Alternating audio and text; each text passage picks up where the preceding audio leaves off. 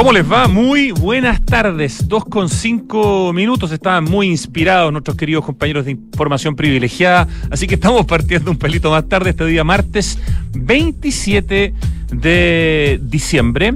Tenemos una súper interesante entrevista a un hombre que sabe eh, y que está además en una corporación donde se pueden hacer cosas bien notables. Me refiero a Martín Andrade, un amigo de este programa con el que conversamos eh, recurrentemente y que acaba de cerrar un inédito proyecto en Coyhaique que se llama Acuerdo de Ciudad, donde se está implementando con distintas organizaciones, con los vecinos, con la Corporación Ciudades que lidera Martín, con la Cámara Chilena de la Construcción, con una serie de, de personas, eh, planes en varias áreas pensando en los próximos 30 años. O sea, haciendo algo que es tan escaso y que vimos, y que lo vamos a conversar también con Martín, en su carencia justamente en los incendios del fin de semana en Viña, que es la planificación urbana.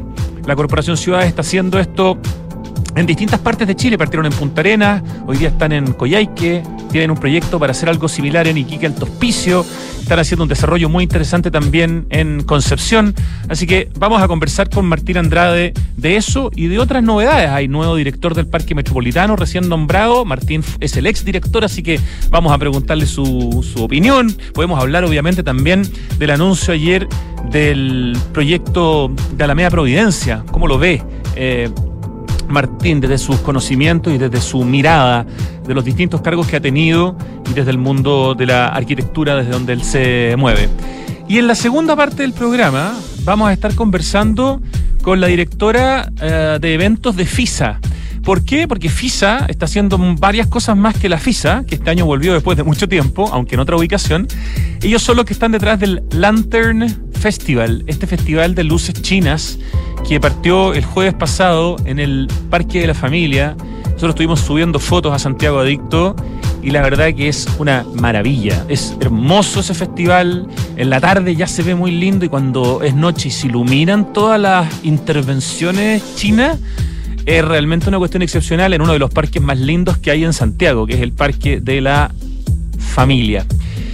Esas son nuestras conversaciones, pero quería comentarles primero de mi experiencia viendo una excelente muestra que tienen que ir a ver. De verdad, aquí se junta todo. La muestra, eh, la calidad de la muestra, el lugar donde está exhibida la muestra, etcétera. Me refiero a la muestra Pasado de Moda, es un gran nombre, en el Museo Histórico Nacional, que es el museo que está en plena Plaza de Armas, museo maravilloso, lleva ahí el museo exactamente en esa ubicación, 40 eh, años, desde 1982. Y esta muestra, eh, que está curada por dos mujeres muy secas, que son Emilia Miller y Isabel Alvarado, nos muestra a través de una colección textil y de vestuario, que es parte de la tremenda colección textil que tiene el Museo Histórico Nacional, eh, el, vestuario y, digamos cómo el vestuario nos muestra la historia de nuestro país y pone en valor las acciones de conservación y restauración también que se hacen día a día para proteger estos objetos y su historia y se articula en cinco núcleos. Tiene una parte que se llama Protagonistas de la Historia, donde se pueden ver cosas súper antiguas y cosas mucho más modernas, como, no sé, la polera que usó representando a Chile en 2015 el atleta, el atleta paralímpico Cristian Valenzuela. Tiene la zona eh, que a mí más me, me pareció la más entretenida de los uniformes, donde entre distintos tipos de uniformes está, por ejemplo, el uniforme que usaban las azafatas de Braniff, línea aérea que ya no existe, pero que llegaba a Santiago diseñadas por Emilio Pucci, así ya, pero una cosa preciosa. Y uno de esos trajes lo usó una chilena y está donado. Eh, y está ahí en la exposición y es una joyita de, traje, pero así también hay trajes eh, de uniformes de distintas profesiones, de distintas épocas. Está la zona como de la segunda piel, de toda la ropa interior, y ahí te muestra como la evolución en Chile de la ropa interior, desde que se usaba para protegerse en el fondo de la ropa que uno se ponía encima, que eran kilos de ropa que se ponían las mujeres, hasta esta ropa interior mucho más delgada y mucho más sutil, digamos, que es la que se usa eh, hoy día está mm, la sección de lujo, donde uno puede ver desde un vestido de marca elegantísima europeo hasta un poncho mapuche eh, porque son distintas formas de lujo en las distintas culturas. Es una excelente muestra, además está mm, la museografía, está trabajada por Amercanda y por Sumo, que son como dos capos del mundo de la museografía. Yo nunca había visto una muestra en el Museo Histórico con tal nivel así como de, con tan buena iluminación, con una vitrina de vidrio completa que en el fondo te permite ver todo muy bien y además todo muy bien indicado, con una tipografía eh, preciosa. La verdad es que está todo muy bien hecho en esta muestra que acaba de partir hace muy poquitito y que se puede ver hasta, les voy a decir exactamente, hasta el 20 de mayo. Hay mucho tiempo. Se inauguró el 16 de diciembre, dura hasta el 20 de mayo. El Museo Histórico Nacional es gratuito, está en plena plaza de armas y se puede ir de martes a domingo de 10 de la mañana hasta las 5 y media de la tarde. De verdad, no se pierdan pasado de moda. Se van a quedar impresionados con, con la calidad de lo que se muestra. No es tan habitual que eh, el área, digamos, de textil del Museo Histórico Nacional haga este tipo de exhibiciones. Creo que hace 10 años no se hacía una muestra de estas características. Así que es una oportunidad es preciosa, está súper bien hecha, así que felicitaciones nuevamente a Emilia Miller y a Isabel Alvarado, las curadoras de esta excelente muestra en el Museo Histórico Nacional, maravilloso lugar en la Plaza de Armas. Y si ya andan por ahí, pueden darse una vuelta, por ejemplo, porque el centro, por mucho que en este último tiempo la gente esté hablando de que el centro está feo y de que el centro, pero el centro sigue siendo lejos la parte más entretenida que tiene Santiago, la más interesante, la más llena de cultura, la más llena de diversidad. Ayer solamente me di una vuelta, por ejemplo, por donde golpea el bonito, ahí en 21 de mayo, y el monito todavía está disfrazado de viejo pascuero. Subimos ahí un, reel con, el, con distintas eh, videos del, monito golpeando, ¿sí? porque, no, el monito golpea con un palo el vidrio todo el día, todos los días, hace decenas de años, pero ahora está disfrazado de viejito pascuero, así que decíamos ayer en el post, si el monito dice que todavía es Navidad, todavía es Navidad. Así que pueden pasar a ver dónde golpea el bonito. Pueden darse una vuelta por el pasaje Agustín Edwards y ver uno de los trabajos de cielo más maravillosos que existen en Santiago dentro de esta galería. Acabamos de subir un post con imágenes. No es primera vez que subimos fotos de este lugar porque realmente es alucinante. Pueden encontrarse con el chilenito. Todavía no hemos subido esa foto, que es un señor vestido muy elegante, con unos zapatos espectaculares, con corbata, que anda con un carrito vendiendo en el centro café, té, Milo, agua, agua, hierba, aromática, todo eso vende en su carrito. Pueden em, darse una vuelta por los restaurantes del portal Bulne, de los cuales todos han sobrevivido a la pandemia y al estallido social, salvo el Danoy, que se fue, pero todos los demás, que son como ocho restaurantes, están ahí. Todos buenísimos, exquisitos, bien atendidos. Eh, es una excelente opción para almorzar en el centro. Pueden darse una vuelta ahí al lado por la Plaza Varas, frente a los tribunales de justicia y frente al Congreso Nacional. Un maravilloso espacio que antes era un estacionamiento y hoy día es una preciosa plaza urbana. Pueden mirar los jardines del, del ex Congreso Nacional. Eh, que si bien hay una reja, eh, son preciosos y siempre están mostrando distintas floraciones. La verdad, el centro de Santiago sigue siendo incomparable, sigue siendo insuperable y yo me sigo declarando fanático absoluto. La misma Plaza de Armas, que ha estado cuestionada últimamente porque claramente hay más prostitución y porque han habido algunos eventos delictivos. No sé, yo estuve ayer un buen rato sacando fotos en la Plaza de Armas, no tuve ningún problema, hay harto carabinero, hay que decirlo, hay mucha más seguridad en estos últimos días, eh, pero también tiene algunos árboles que están con flores preciosas, eh, tiene estas vistas diferentes, con diferentes ángulos del Museo Histórico, del edificio de, de Correos, de la Catedral, del Portal Fernández Concha.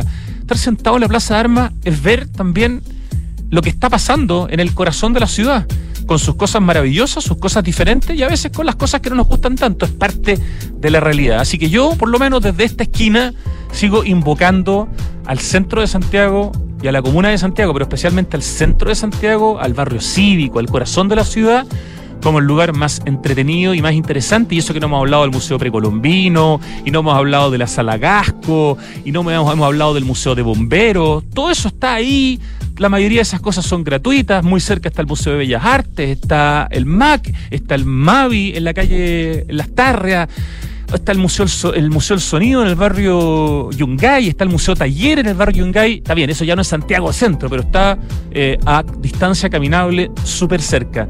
Así que queríamos queríamos, digo yo, el Patú. Quería partir, eh, a propósito de esta exposición excelente, pasado de moda, como se llama en el Museo Histórico Nacional, invitar también a que vayan al centro. Está bien, no hay que ir con un teleobjetivo de 80 metros porque sí, te van a encontrar cara de y quizás te roben igual que en cualquier parte. O no hay que andar contando billetes así delante de la gente o con el celular en la mano todo el rato porque te lo pueden robar.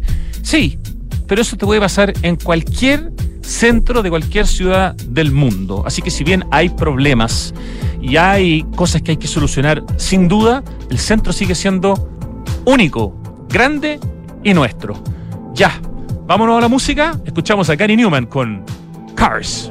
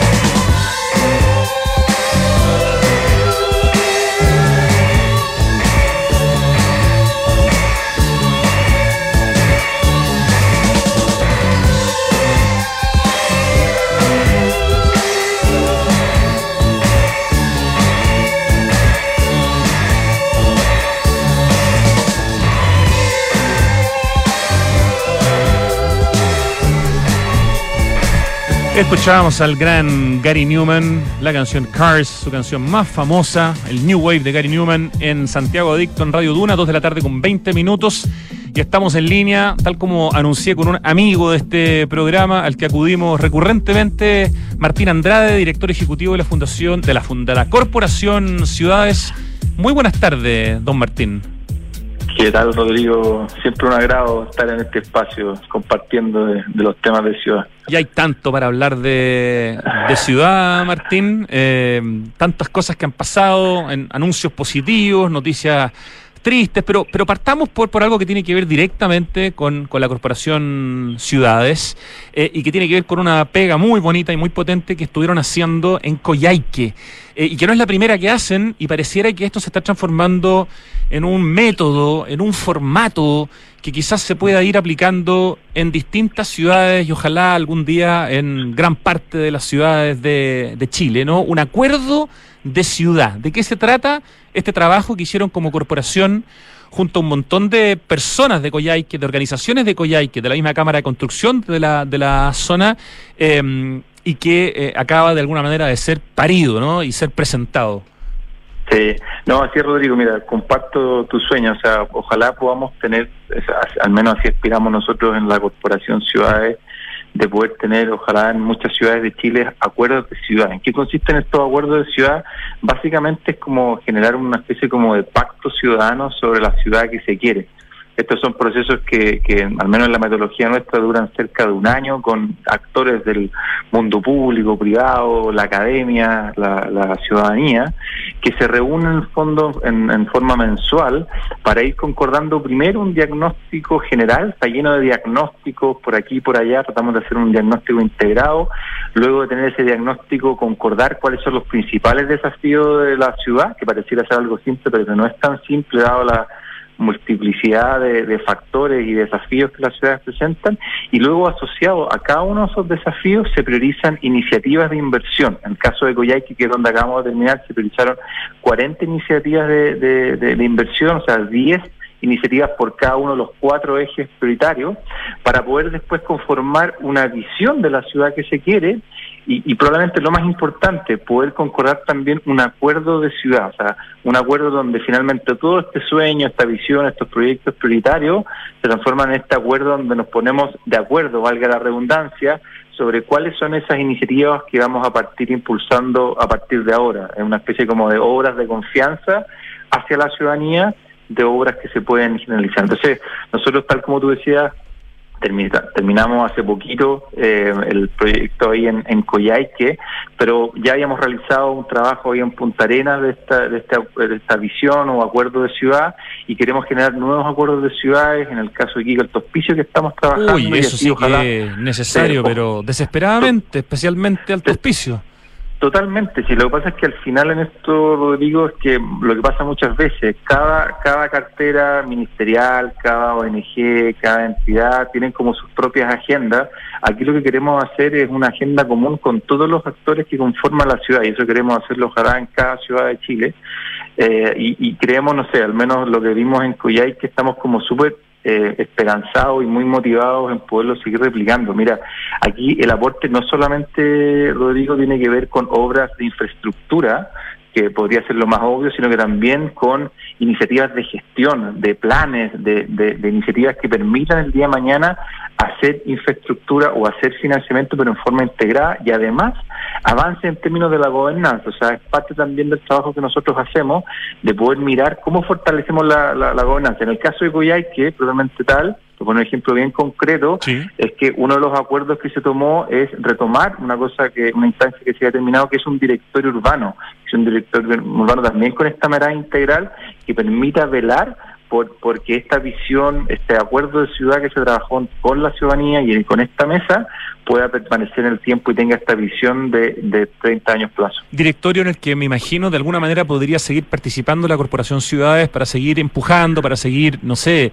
eh, de alguna manera fiscalizando que todo lo que se prometió también se pueda seguir desarrollando. ¿Cómo, cómo es la participación de ustedes una vez que dejan armado un poco el queque? ¿Siguen pendientes de que el queque se siga, se mantenga infladito, digamos, o no? Así, mira, sí, es parte totalmente, Rodrigo, de nuestro interés en apoyarnos nosotros como corporación sin fines de lucro somos una entidad que, bueno, está por un lado socio de la Cámara China de Construcción, Techo para Chile, Universidad Católica, entonces nos interesa generar vinculaciones de largo plazo, así que estamos ávidos a a seguir apoyando al municipio, en este caso de Coyhaique, a la Cámara local, a los actores locales, en que justamente esto se pueda concretar. Eh, lo mismo esperamos hacer el próximo año en Punta Arenas, hacer una especie como de evaluación ex post, también para eh, hacer que también las cosas ocurran, porque aquí lo que tenemos hoy día en Chile es un, son desafíos en términos de cómo medimos en términos de cómo dialogamos, en términos de cómo acordamos, pero también en términos de cómo hacemos, cómo hacemos que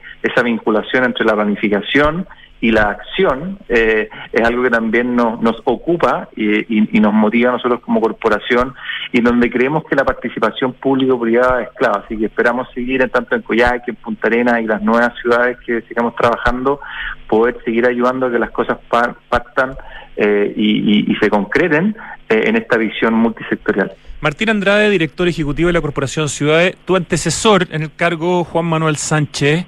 Eh, me acuerdo que viajó eh, a Australia a mirar un poco los modelos de gobernanza de estas organizaciones que en el fondo ayudaban a, la alcaldía, al, gobierno metropolitano, a poder, digamos, tener proyectos de largo plazo. Uno de esos es el Committee for Sydney.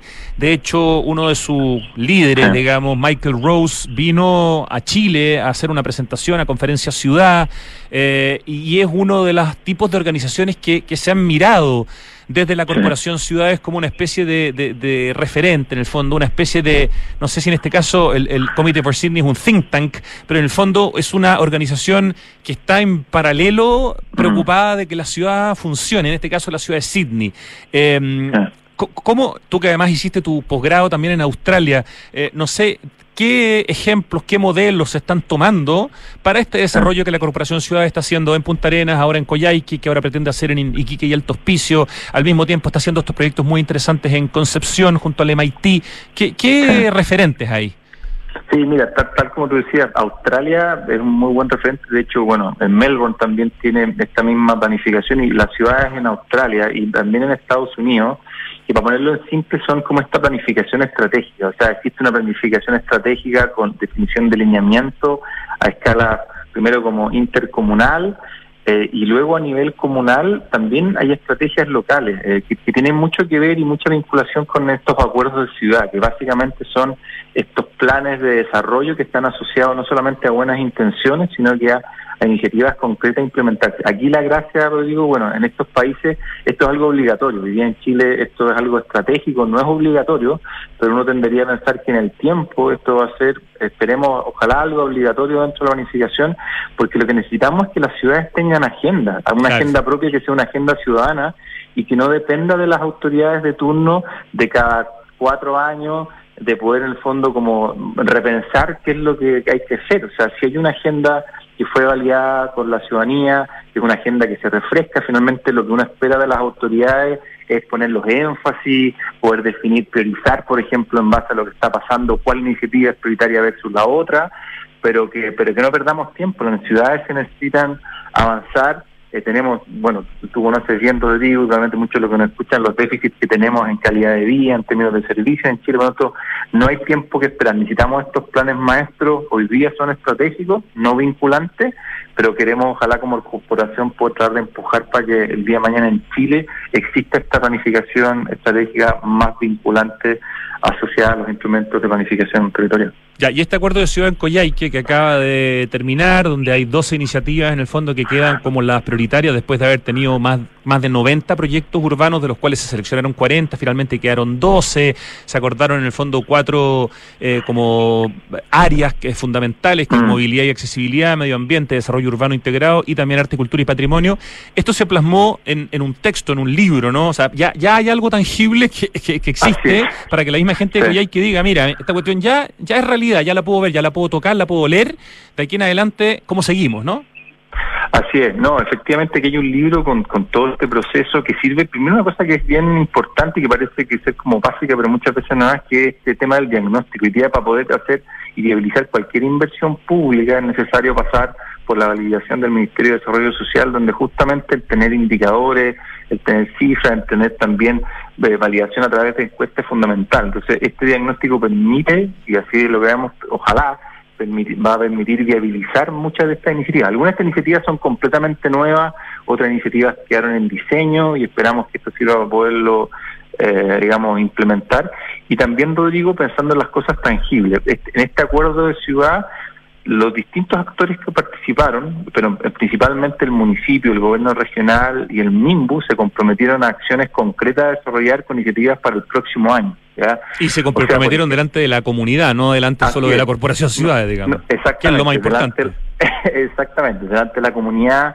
Y son obras que van, como te decía, eh, desde acera, rutas peatonales. Hay un proyecto en común que vamos a hacer en este caso, el Paseo Condel, que es la continuación del Paseo Hornay, eh, que, que en fondo es un proyecto común entre estos tres actores eh, así como también eh, proyectos, por ejemplo, que tienen que ver con lo que hablamos, con los temas más de gobernanza. O sea, la, el, municipio se comprometió a la generación de este directorio urbano y también iniciativas que tienen que ver con temas ambientales, por ejemplo, programas de calefacción de energía distrital, que está asociado a ciertos montos, eh, gestión de residuos en fondos eh, municipales y el, tema del reciclaje, en fin cosas concretas eh, que la ciudadanía va a poder empezar a ver a partir del, próximo año. Así que, por lo menos para nosotros, es un proceso redondo y en Coyhaique, una ciudad que si bien es más chiquitita y que tiene una realidad, digamos, distinta a nivel nacional, ojalá uno lo pueda replicar eh, en todas las ciudades de Chile, sobre todo aquellas que tienen más complejidades, donde logremos estos pactos entre todos los actores que hacemos de ciudad. O sea, porque muchas veces se dice, no, pero es que el, mundo privado, que tiene que ver? O, por qué la ciudadanía tiene...? Oye, hagamos las cosas al revés de lo que estamos haciendo en Chile, que muchas veces la ciudadanía es la última a entrar cuando hacemos los proyectos. Aquí hagámoslo al revés ¿Por qué no trabajamos con la ciudadanía desde antes, priorizando el tipo de ciudad que queremos, priorizando los proyectos y después cuando hagamos los proyectos, bueno, ahí complementemos, enriquezamos aún más con la participación específica de la ciudadanía. Martín Andrade y Iquique Altos Picios es un proyecto de acuerdo ciudad también que está por partir, que ya partió, porque eso estamos hablando de otra escala, o sea... Exactamente, esa es la primera ciudad y para nosotros un súper desafío, Rodrigo, porque son es una ciudad, en el fondo en realidad son dos comunas eh, que conforman esta como área metropolitana en desarrollo, ¿no es cierto? Dos comunas totalmente dispares, con indicadores completamente distintos, eh, entonces es un tremendo desafío para nosotros en tratar de, trabajar en conjunto, ¿no es cierto?, eh, entre las personas de Iquique, Altos Pisos. Está, de hecho, el campamento más grande de Chile, justamente en, en Altos Pisos. O sea, la cantidad de desafíos ahí es, tremenda. Es, es, tremendo. Entonces, es necesario, bueno, lo hemos conversado también, Rodrigo, y sé que también tú con otros actores, lo importante de, de ver, menciona el tema de los campamentos, de de ver el tema del desafío con respecto a la ciudad, no solamente el número de, viviendas que hacemos, no solamente el punto de vista de cómo entregamos hogares, cómo entregamos techos, sino que cómo entregamos sombra, cómo entregamos servicios, y para eso es muy importante complementar el trabajo que vamos a hacer, donde claramente una de las prioridades va a ser justamente cómo enfrentamos el desafío habitacional ahí, es ver también cómo eh, enfrentamos ese desafío, pero también con eh, la provisión de nuevos servicios, proyectos de infraestructura y planes que permitan mejorar en forma sustantiva la calidad de vida, sobre todo en el sector de, Altos Pisos. Vamos a estar muy atentos al trabajo de la Corporación de Ciudades en Altos Pisos y Quique. Eh, ¿Qué, qué, qué, qué, no sé, qué interpretaciones, qué insights, qué reflexiones te hizo tener Martín Andrade el incendio eh, en Viña del Mar, eh, la cantidad de gente que quedó sin, sin hogar, eh, y, de alguna manera vinculémoslo justamente con el tema de la planificación urbana, ¿no? que es lo que ustedes están justamente como corporación trabajando en Coyhaique, en Punta Arenas, en Iquique. Acá hay muchas cosas que tienen que ver con la no planificación urbana, podríamos decir, ¿no? Sí, sí, Rodrigo. Eh, o sea, yo creo, bueno, primero, eh, un saludo yo creo, a, todas las personas que, que, la están pasando mal, también un saludo yo creo, a todos los equipos de emergencia que, han hecho un trabajo extraordinario, sacrificando también su, propia vida. Y yo no sé en tu caso, Rodrigo, que no escuchan, pero yo creo que aquí dice mucho mucho sentimiento eh, y sobre todo un sentimiento, de, al menos a mí personal, de, frustración. Eh, ¿Cuántas veces hemos venido hablando, Rodrigo, de este tema? También cuántos incendios han ocurrido en el caso de Valparaíso. Piensa tú, en el fondo, el, año 2014, en el sector ahí en La Pólvora, donde yo, según entiendo, está considerado como el mayor incendio urbano de la historia del país. ¿ah? Hoy día las cifras hablan de cerca de 500 viviendas destruidas eh, con el incendio que tuvimos hace poco. En este caso fueron casi 3.000 viviendas que fueron destruidas. O sea, eh, un daño, una destrucción, un sufrimiento eh, tremendo. Entonces, y fue hace poco, o sea, estamos hablando de hace ocho años, o sea, es bastante reciente, lo tenemos todo en la cara, o sea, todo en la cabeza, todo en la, en la, memoria. Hubo cambios incluso en la, en la legislación para que esto eventualmente no se repitiera, pero pareciera que mucho de eso no se hizo. No, claro, pareciera como, como bueno, lo ha dicho muchos aspectos, como que no hemos aprendido eh, nada sobre esto, hemos tampoco aprendido lo importante que es la planificación territorial, bueno, uno ve también las declaraciones, la misma alcaldesa, eh, yo creo que aquí, nada, eh, como te digo, aparte de la, de la frustración, o sea, abordar este tema con, no solamente en Valparaíso, sino que a nivel nacional. Mira, Rodrigo, yo quisiera como ampliar la, problemática, porque es bien el tema de los incendios es un tema de una alta complejidad. Y en Chile, si uno analiza, por ejemplo, los indicadores de los estándares de desarrollo urbano, que son esto del CIEDO, ¿no es cierto?, que trabajó ahí con el Consejo Nacional de Desarrollo Urbano, Hoy día prácticamente un millón y medio de personas viven en zonas urbanas con alta recurrencia de, incendios forestales. Eh, ahí en este caso se hizo un estudio con 82 comunas, donde prácticamente hay casi nueve comunas en Chile, entre ellos sobre todo Penco, Tomé, por ejemplo, en San Antonio también, donde más de la mitad de la población está expuesta a incendios forestales. O sea, el tema de los incendios, el tema en general del, del, del, de, la de los riesgos eh, de la población a fenómenos naturales o fenómenos en el fondo causados por hombre es un tema en sí que necesitamos eh, trabajarlo de una forma, digamos, o sea, trabajarlo bien, en forma profesional. No, no, no podemos seguir eh, lamentando esto. Y también, por otro lado, lo que ha pasado también con los asentamientos informales. Yo no sé, ahí, Rodrigo, me siento bien escuchaste como las palabras de de angustia también de la alcaldesa de que por favor estos espacios no vuelvan a ser tomados en el fondo también por la población, por más necesidad que hay, justamente por los riesgos. Aquí está la, vida de las personas por lo tanto no podemos tener un doble discurso eh, frente a la vulnerabilidad que estas personas están ahí. Así que yo creo que eh, frustración eh, con respecto a lo, a lo, a lo, que, a lo, a lo vivido eh, este, de, esta dramática situación en, en Valparaíso eh, que son un reflejo de los desafíos que tenemos en esta materia a nivel nacional, tanto para la población como también en el equipamiento crítico. O sea, eh, dentro de este análisis del ciego, habla de estas 82 comunas, hay 23 comunas que tienen casi el 50% del equipamiento crítico fundamental de operación, están en zonas de recurrencia de incendios forestales. Entonces, aquí tenemos que aprender de lo vivido y también aprender de buenas experiencias internacionales, en, también, sin ir más lejos, por ejemplo, en Australia, que han aprendido mucho de la convivencia eh, en torno al fuego, o sea, hoy día el calentamiento global, de hecho los últimos informes que hay eh, en relación a esto, ¿no es cierto?, por el, Programa Nacional de, las Naciones Unidas, no, nos indica que de, aquí al 2050 se espera que este tipo de, incendios ocurran, aumenten un 30% y eventualmente un 50% al final del siglo. Entonces, esto es una realidad que lamentablemente quedó para quedarse y no podemos seguir que nuestras ciudades estén igual de preparadas que como lo hemos hecho anteriormente. Ayer escuchaba a tu colega Ricardo Aguaguad en Hablemos en Off, en esta misma radio, eh, y él decía en el fondo que al tema de los incendios no se le ha dado la prioridad que, por ejemplo, se le está dando hoy desde el MIMBU al tema del déficit habitacional con el plan de emergencia habitacional. Si en el fondo se le diera un protagonismo, una importancia, una prioridad realmente en, presupuestos, en desarrollo, en, en aplicar la legislación, quizás sería otra la realidad. No sé si coincide en cuanto al énfasis. y ya como que ya no tenemos más excusa porque esto es solamente un aperitivo de lo que nos viene en el corto, mediano y largo plazo. Sí, no, totalmente. Y yo creo que, a ver, y hemos avanzado mucho, y creo que eso hay que destacarlo mucho en avanzar en medir esto eh, y entenderlo. O sea, en Valparaíso, si uno analiza las cifras, hoy día están mapeados a través del CIEO, a través de la misma eh, CONAP, el Ministerio de Medio Ambiente, ha ido mapeando cuáles son los sectores y están claramente identificados cuáles son como los hotspots digamos, en todo el sentido de la palabra, o sea, los lugares donde más incendios han ocurrido, por lo tanto, hoy día en realidad lo que nos queda es la acción. Eh, yo creo que los diagnósticos están bastante claros, sabemos dónde están, dónde ocurren, por qué ocurren, y aquí necesitamos trabajar obviamente en, temas de prevención y también en temas de, acción. En el caso mío, bueno, tú sabes, Rodrigo, lo viví en carne propia, este tema siendo director del Parque Metropolitano de Santiago, de la importancia de este trabajo. Te tocó, te tocó incendio, de hecho. Exactamente, me tocaron incendios también ahí de, trabajo entre todos. Aquí, aquí hay, hay muchas líneas, Rodrigo, no es solamente como, como ampliamos el, el, combate pues, y mejoramos la coordinación, que es algo muy importante, pero sino, sino que también,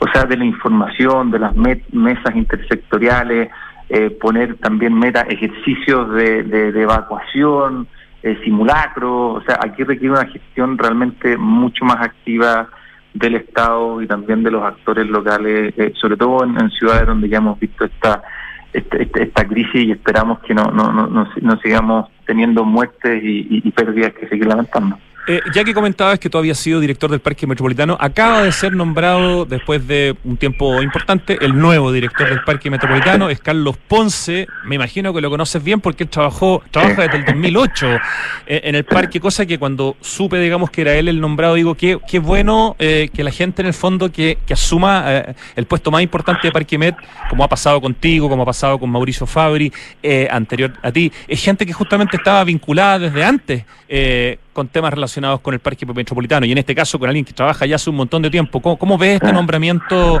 reciente del nuevo director del parque metropolitano? Martín Andrade, ex director del Parque Metropolitano.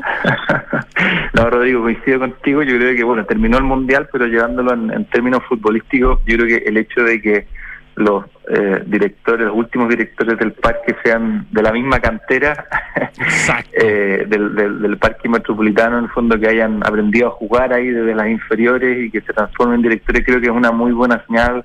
Habla bien también del, del sistema de alta dirección pública, ¿no es cierto? Y habla bien ahí de, esa gestión que se ha hecho. En el caso de Carlos, eh, o sea, fuera de una persona que me, me tocó trabajar de, muy de cerca, una persona muy preparada que además le tocó jugar distintos roles dentro del parque, en comunicaciones, en el área de parque urbano, por lo tanto es una persona que conoce muy bien el funcionamiento y estoy seguro que con él y, también el equipo de jefatura que hoy día tiene, que es extraordinario, y también con los funcionarios que son súper comprometidos, eh, van a hacer una gran gran gestión. Así que muy contento con el nombramiento de Carlos y sobre todo, como dices tú, con el hecho de que los últimos directores del parque eh, hayan sido eh, hayan nacido y sido y criados también Exacto. del, servicio. Exacto, ya vamos a conversar con Carlos Ponce en este programa, el nuevo director del Parque Metropolitano. Y el anuncio de ayer eh, de Alameda Providencia con el presidente Boric, con varios ministros y ministras, con todos los alcaldes, digamos, que son afectados positivamente por este anuncio que ya había sido anunciado, se había hecho un concurso de arquitectura eh, con mucho trabajo, se había gastado, se habían gastado varios miles de millones de pesos y varias miles de horas de trabajo. Eh, ¿Cuál es tu visión? Eh, ¿Qué tan importante hoy día es este este anuncio y qué tan importante es que se haga finalmente y que ojalá se respete parte del trabajo intelectual de los que ganaron el concurso, ¿no? Lion Bosch Martich. Sí, no, yo, mira, yo creo que, nada, primero como corporación ciudades y en lo personal también, como un amante de la, de la ciudad, o sea, muy contento, creo que nada peor que estos procesos que se comienzan, que generan expectativas, después queden congelados y no se sigue avanzando. Nosotros como corporación, de hecho, nos involucramos el año 2019 justamente en armar una mesa que trató de generar eh, a propósito de lo que hablamos antes, como un acuerdo, un acuerdo entre los actores. Me acuerdo perfectamente de esa mesa, sí. Así es, porque finalmente se hizo el concurso internacional, siendo que fue el año 2014 donde comienza todo esto, luego se adjudica y luego, claro, eh, pasa que se inicia el proceso de participación ciudadana y después esto queda congelado también eh, surgieron un montón de, de, críticas, observaciones, inquietudes con respecto al proyecto, cómo se venía desarrollándose. Nosotros nos tocó armar, eh, liderar un poquito esta mesa de actores y, se propusieron con cerca de 18 eh, observaciones al proyecto. Claramente el más importante tiene que ver con el cambio en el, en el eje de transporte eh, que de hecho era el que generaba el mayor costo del, del, claro, el corredor que iba a tener el proyecto original. Exactamente, exactamente. Y entonces, eh, junto con eso, en fin, diversas observaciones que, que, de alguna forma siento yo que también ayudaron a, a viabilizarlo también del punto de vista como intersectorial. Entonces, creo que el anuncio bueno, estará mucho por verse en términos del diseño final que se tenga, pero tiene muy buena, creo que muy creo que es una tremenda oportunidad para la ciudad, Rodrigo, algo que se comenta mucho, que es este tema de la movilidad activa, o sea, la Alameda, que era el paseo ciudadano, se transformó después en hoy día un, eje principalmente en el fondo pensado en los autos, eh, donde, donde de alguna forma este proyecto puede tener esa oportunidad de transformarse desde un eje como tenemos hoy día, donde el modo principal es el auto, a ser un eje probablemente emblemático de movilidad activa. O sea, estos buses, este eje de buses centrales, se transforma entonces en esta ciclovía de 8 kilómetros que se va a expandir dentro de la ciudad cerca de 23 eh, 3 kilómetros. Está la conexión entre los parques, producto de la iluminación de, de la Plaza Baqueano, en fin, muchas operaciones urbanas que, que pueden ayudar a que, que, tengamos una ciudad que sea mucho más amable y donde esta pirámide invertida que se habla de cómo priorizamos el peatón, la, la bicicleta, el transporte público versus el, el modo privado se pueda ver realidad en torno a este proyecto. Excelente. Muchas gracias, Martín, por ayudarnos a, a, entender y a darle más contexto a distintos anuncios y distintas situaciones que hemos vivido en los últimos días. Y felicitaciones por el acuerdo de ciudad que lograron en Coyhaique y esperemos que en los próximos 30 años eh, veamos justamente el desarrollo de un plan de largo plazo en Coyhaique, en Punta Arena, en Iquique, el Tospicio y en todas las ciudades donde la Corporación Ciudades vaya eh, metiendo su cabeza eh, y sus manos para justamente apoyar. Así que muchas gracias por esta conversación y un gran abrazo, Martín. Muchas gracias, Rodrigo. Un abrazo de vuelta. Nos vamos al corte y volvemos en segundos para contarte del Lantern Festival, un festival maravilloso que se inauguró el jueves pasado en el Parque de la Familia. Ya van a saber más al respecto. ¿Sabías que el robo de cables eléctricos es una de las causas que provoca que tu barrio se quede sin electricidad? Es un delito que pone en serio riesgo la vida de las personas que lo cometen, la de los técnicos que realizan los mantenimientos y también de los vecinos y la comunidad que utiliza el espacio público. Ayúdanos a cuidarte. Denuncia este delito de manera anónima al 600-696-0000. En el si queremos cambiar el mundo, primero tenemos que cambiar nosotros. Por eso en Anglo American estamos cambiando nuestra forma de hacer minería con medidas que contribuyen a la lucha contra el cambio climático. Como parte de nuestras acciones, pusimos en marcha la primera planta de hidrógeno verde para minería en Chile y el primer camión minero impulsado por hidrógeno verde del mundo. Porque si el cobre es determinante para el futuro, su producción también debe serlo. Por el cambio climático, lo estamos cambiando todo. Anglo American. Conoce qué más estamos cambiando en chile.com angloamerican.com. Hexacón es una inmobiliaria de arquitectos que conecta la ciudad y las personas con el diseño y la calidad de vida. Edificio QV es un proyecto enfocado en la vida social y familiar, con departamentos de 2, 3 y 4 dormitorios en medio de un enorme parque urbano como es Parque Cauciño Macul. Edificio QV es la unión perfecta entre diseño, naturaleza y ciudad. Conoce más en www.exacon.cl. Papá, en las noticias dicen que este año hubo más lluvia y nieve que otros años. Sí, Benjita, pero aún tenemos sequía. Papá, ¿por qué se ha llovido más?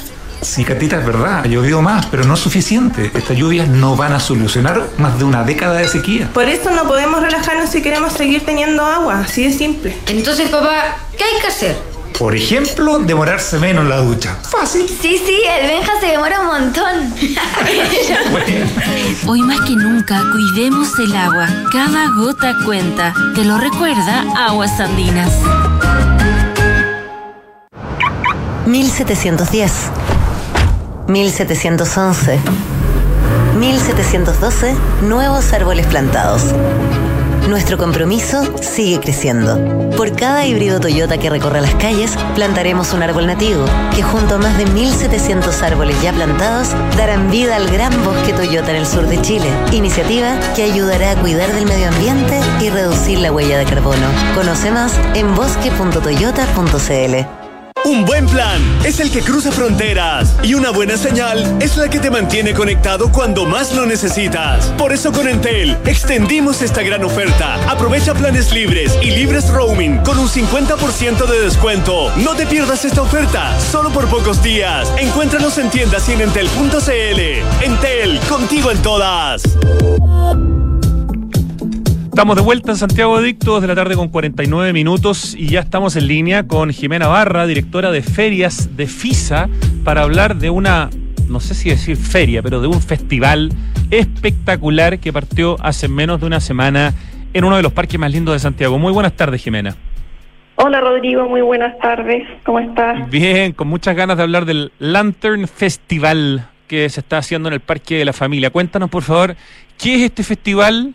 ¿Por qué es importante y cuánta pega hay detrás de esta maravilla que me tocó ver el jueves pasado en la noche en su inauguración?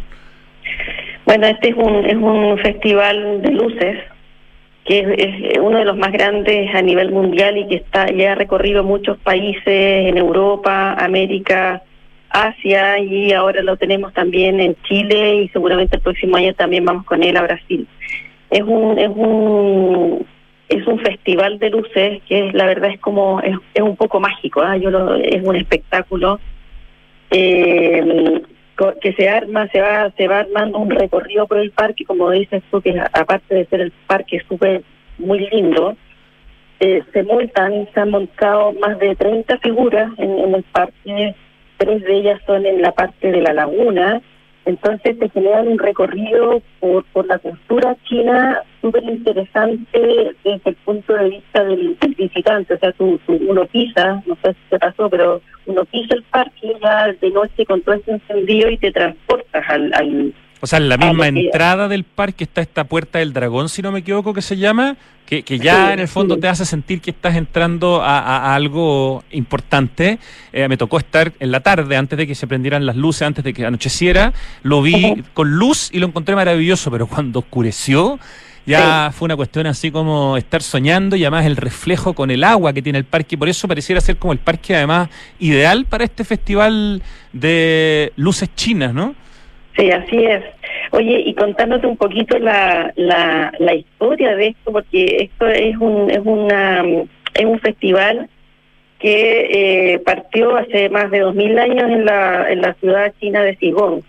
Y eso eh, era, era, en esa época eran festivales que se hacían en el país para conmemorar sus tradiciones. Entonces, en ese tiempo las linternas se utilizaban solo para alumbrar las calles y decorar así de manera muy sutil los lugares. Correcto. Y con el tiempo fue tomando eh, importancia y se fue transformando en una tradición, convirtiéndose hoy día en estos famosos festivales únicos.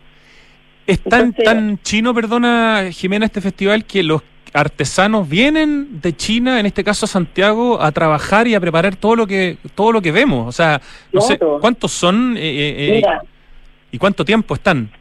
Ellos, ellos los artesanos mira, estuvieron trabajando 41 artesanos que llegaron los primeros días de octubre, de los cuales eh, siete eran artistas mujeres, que son las que pintan las sedas de colores, porque estas estas estas eh, esculturas tienen una base de, de una estructura de fierro, después se van modelando con alambres más delgados y después todos estos alambres se forran con sedas pintadas a mano por estas artistas. Entonces, y, eh, y una vez que están todo esto armado, se, se, insertan las luces, son luces LED, son millones de luces, que van, eh, que finalmente dan, dan forma en el fondo a todos estos entre seres mitológicos, animales, flora, que, que tú puedes encontrarte en el, en el, durante el recorrido. Qué maravilla. Entonces estos 41, estos 41 artesanos, incluyendo estas mujeres, estuvieron octubre, noviembre, parte de diciembre trabajando para poder eh, inaugurar y se quedan acá durante un tiempo para estar viendo de algunos aspectos, algunos detalles o ellos ya después parten de vuelta a China o se van a otro lugar a, partir con otro festival. Mira, ellos el, se fueron la mayoría, así como una semana y media antes de cuando hicimos todas las pruebas y se quedaron solamente ocho que en el fondo para la mantención. Ah, yo los vi, los vi paseando la noche del jueves a, estos que se quedaron en el fondo, que están una cara de contentos que no te explico. O sea, estaban... estaban felices, estaban súper emocionados, además, que el, de, porque es emocionante para uno que lo ve y para ellos también que estuvieron durante todo el proceso constructivo y además que cuando uno le agrega lo que es el escenario, con, la, con, con un show, con música, con danza, con los dragones, con todo lo que uno está viviendo en un día a día, fue súper emocionante para ellos. Jimena Barra, directora de Ferias FISA, eh, que están detrás como FISA del Lantern Festival, que tiene su debut en, Chile, en el Parque de la Familia. ¿Qué día se puede ir a ver esto? ¿Cuál es el horario? Porque eh, eh, no, no, sé ah, desde, desde qué hora se puede llegar, porque el sentido es ir en la tarde y quedarse en el fondo a, esperar que oscurezca, pero tal vez hay horarios también para poder verlo más temprano. Sí, mira, estamos funcionando de lunes a domingo. Solamente este 31 no va a funcionar porque es víspera de año nuevo, pero después vamos a estar funcionando de lunes a domingo hasta el 26 de marzo abrimos el parque a las 7 de la tarde y se cierra ya a las 12 de la noche. 7 de la tarde de lunes a domingo, perfecto. Hasta las 12 y como también en paralelo a lo que es la, las esculturas hay todo una, un, sector de science donde hay comida, donde hay medicina china, eh, hay caligrafía, hay muchas cosas entretenidas en las cuales tú primero puedes visitar mientras empieza el ocaso en el fondo a, ponerse el sol y ahí se empieza a iluminar el parque y se transforma esto en, en, un tema mágico. Sí, yo, yo sugiero llegar lo más cercano a las 7 porque esta etapa entre las 7 y las ocho y media o no sé, cuando prenden las luces, es muy bonita, eh, es muy bonita y es como ver dos espectáculos, el con el atardecer y el con el anochecer, entonces como un dos por uno. Sí, sí, sí, es súper, eh, como decías tú, es muy bonito y así luces, así que después se transforma en otro, en otro espectáculo. Sí. Absolutamente. Aprovechar ahí el fondo todo desde las 7 en adelante, estar en el parque que está lindo, disfrutar, que hay porque adentro es como el ambiente muy como tranquilo, muy como menos gente en el fondo, entonces es muy, es muy bonito eh, disfrutarlo de todas sus etapas. Sí, y uno se siente súper seguro caminando adentro, es un parque cerrado. ¿Cuál es el valor de las entradas? Porque hay entradas para niños, adulto mayor y movilidad reducida, y hay una entrada, en el fondo, la entrada normal. Sí, mira, eh, nosotros estamos trabajando con Ticketmaster y la entrada general online vale eh, 10.900 pesos y después tenemos una entrada especial de 7.900 pesos que es para niños de tercera edad y personas con movilidad reducida. Y también tenemos dos packs familiares de dos adultos más dos niños en 34 mil pesos y dos adultos más cuatro niños 48 mil pesos. Eso es la entrada online. Eso, si te metes a lanternfestival.cl, ahí en la parte de comprar tickets te lleva directo a Ticketmaster, están los horarios, están las atracciones que yo me doy cuenta ahora mirando, que a pesar de que me pasé un buen rato, durante un par de horas, creo que vi el 60 o el 70% y me faltó harto para ver. Estoy impresionado de todo lo que hay que ni siquiera vi. Y ya lo que vi me pareció espectacular, la cantidad de fotos increíble, todo ultra fotogénico, ultra TikTok, ultra Instagram. Es como para volverse loco subiendo fotos al teléfono, pero son muchos hitos. No sé, la puerta del dragón, el emperador de las linternas del palacio, el koi nadando entre lotos, el rey mono. Eh, está todo este tema de los signos del, del horóscopo del zodíaco chino, cada uno ahí grande con sus colores preciosos un trípode de los nueve dragones, están las grullas. La verdad, eh, no sé cuántos metros cuadrados de, de, exposición hay aquí, no sé cómo se define el tamaño del Lantern Festival, Jimena. A ver, esto, eh, para la gente que conoce el parque, está en la mitad del parque, pero ya son alrededor de 60 mil metros cuadrados, 60, 70 mil metros cuadrados. Esto es muy grande, porque como te decía en un comienzo, es uno de los festivales más grandes del mundo que, en el fondo tú lo puedes apreciar cuando cuando estás ahí visitando que te falta tiempo y te faltan ojos para mirar todo lo que todo lo que uno puede ver. Absolutamente de acuerdo contigo. ¿Cómo les ha ido? Eh, el primer día de para público fue el viernes pasado, o sea, llevamos viernes, sábado, domingo, lunes y hoy día sería el quinto día. Llevan recién cuatro días. ¿Cómo han dado la cosa?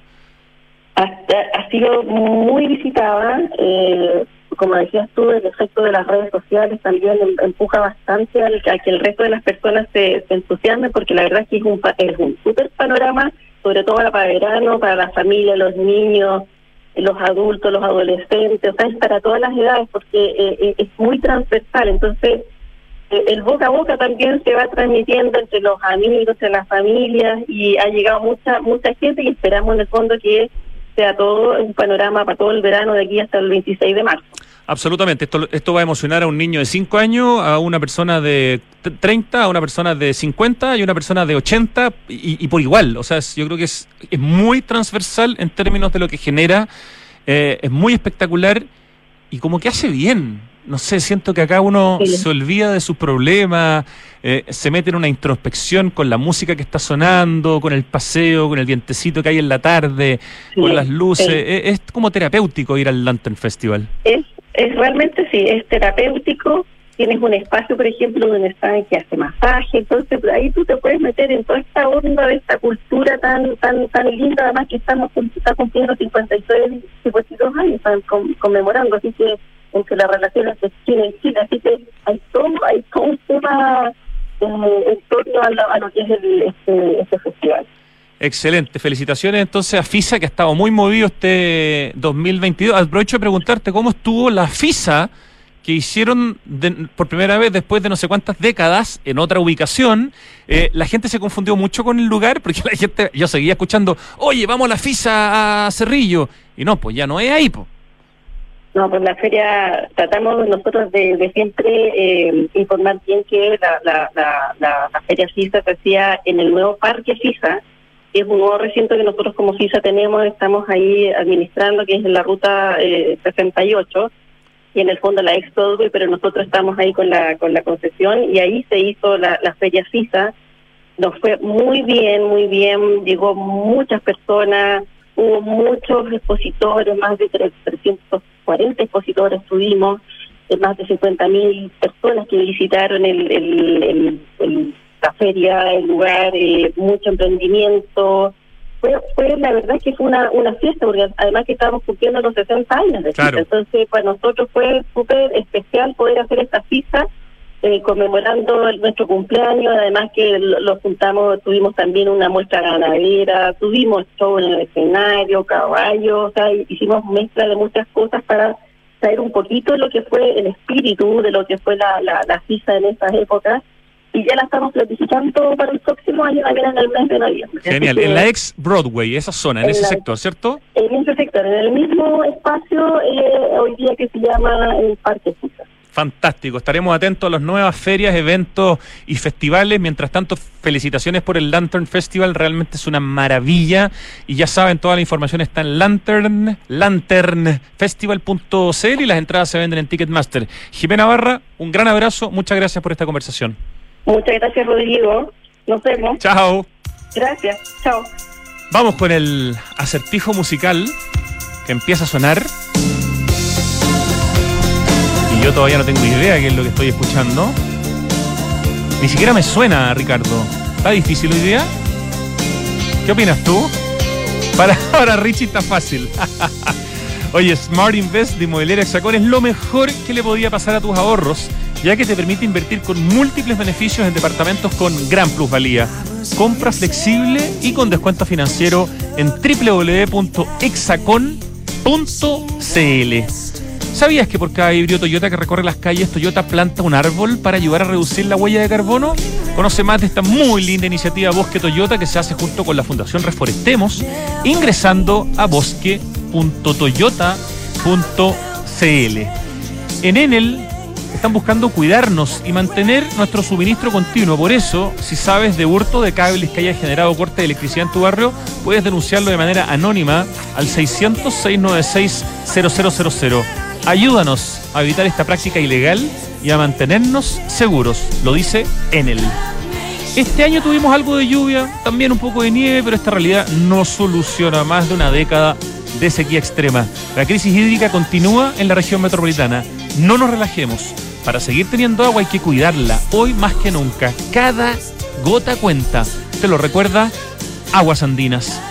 Y te cuento que en Anglo American están cambiando su forma de hacer minería, luchando contra el cambio climático. Por ejemplo, fueron pioneros en la electromovilidad en buses y eso fue solo el comienzo. Anglo American, por el cambio climático, lo estamos cambiando todo. Más información en chile.angloamerican.com.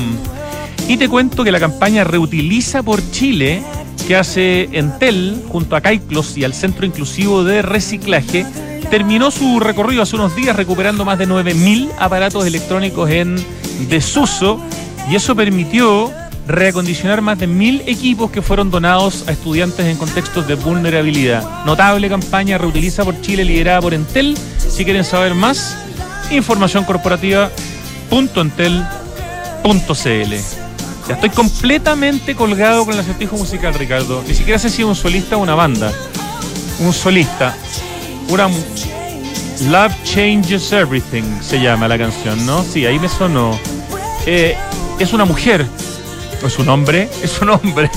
estoy clarito. ¿Cuántas palabras tiene su nombre? Nombre y apellido. CF. Ya. CF. CF. Eh, después de la C, ¿qué letra vendría? L, L, Cliff, Cliff, ¿no es Cliff? No. Clement, Clarence. C-L-I. Cli. Después de la I. Clim. Clim. Después de la M. Climi. ¿Qué es eso?